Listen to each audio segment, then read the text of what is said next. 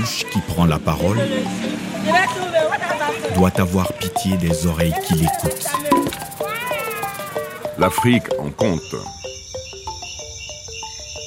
Récits d'ici et d'ailleurs. Au cœur de la forêt régnait un méchant roi appelé Ediala.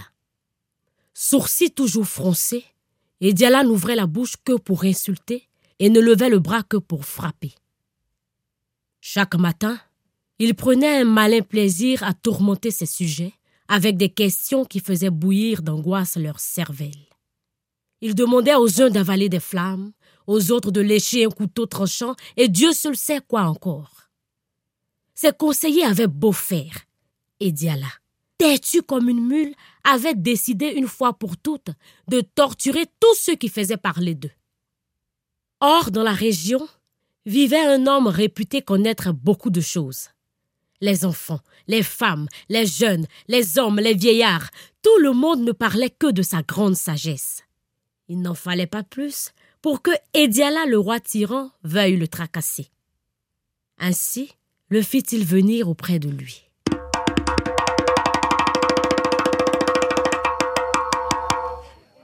Le jour de la rencontre, la foule nombreuse s'assembla.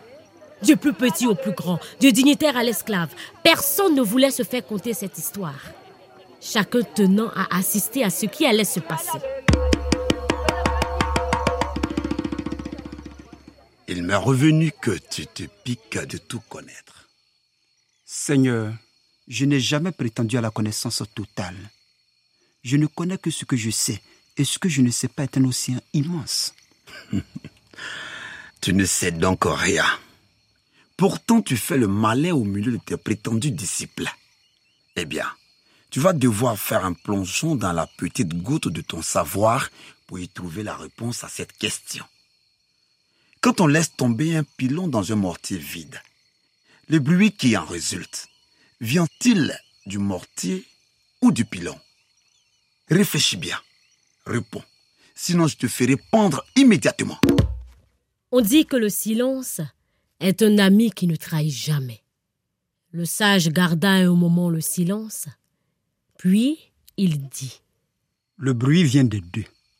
Mais dans quelle proportion d'intensité? Le sage, ne sachant quoi répondre, resta muet. Et Diala reprit Dépêchons-nous donc, prétendu sage, dont la connaissance se situe en deçà d'un mortier et d'un pilon. Au même moment, un homme sale, bizarre, crasseux, avec des habits tout déchirés, fondit la foule et s'avança vers Ediala.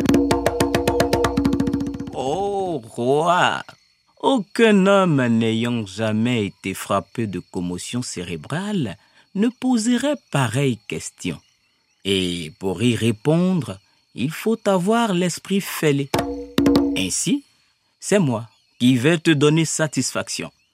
Et, levant le bras, il asséna au roi une gifle si sonore que même les oiseaux qui se reposaient sur les branches des arbres s'envolèrent. Une gifle si sonore que chacun l'entendit dans tout le village. Puis, il éclata de rire. eh bien, ô roi, est-ce de ma main ou de ta joue qu'est sorti le bruit? Et dans quelle proportion?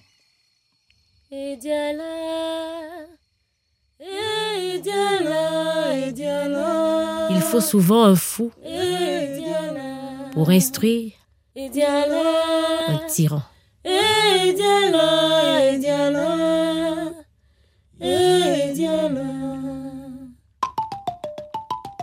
C'était Le roi et le fou, extrait de Petit Baudiel et autres contes de la savane de Amadou Ampateba.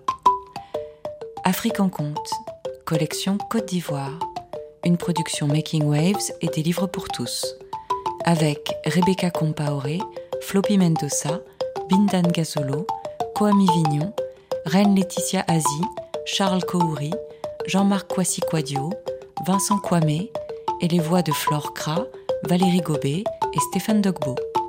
Musique Jean Sampé Ake Oloé. Recherche des contes et adaptations Flore Kra, Valérie Gobet Eugène Conan et Elvis Tano. Production déléguée, Sonia Arruda Touré et Romain Masson. Assistant de production, Eugène Conan. Assistant à la réalisation, Elvis Tano. Réalisation, Laure Egorov et Tidiane Tiong. Remerciements à Thomas Veil, Yannick Zagba, Sony Music Africa et Stéphane Dogbo, avec le soutien du programme Accès Culture de l'Agence française de développement et de l'Institut français.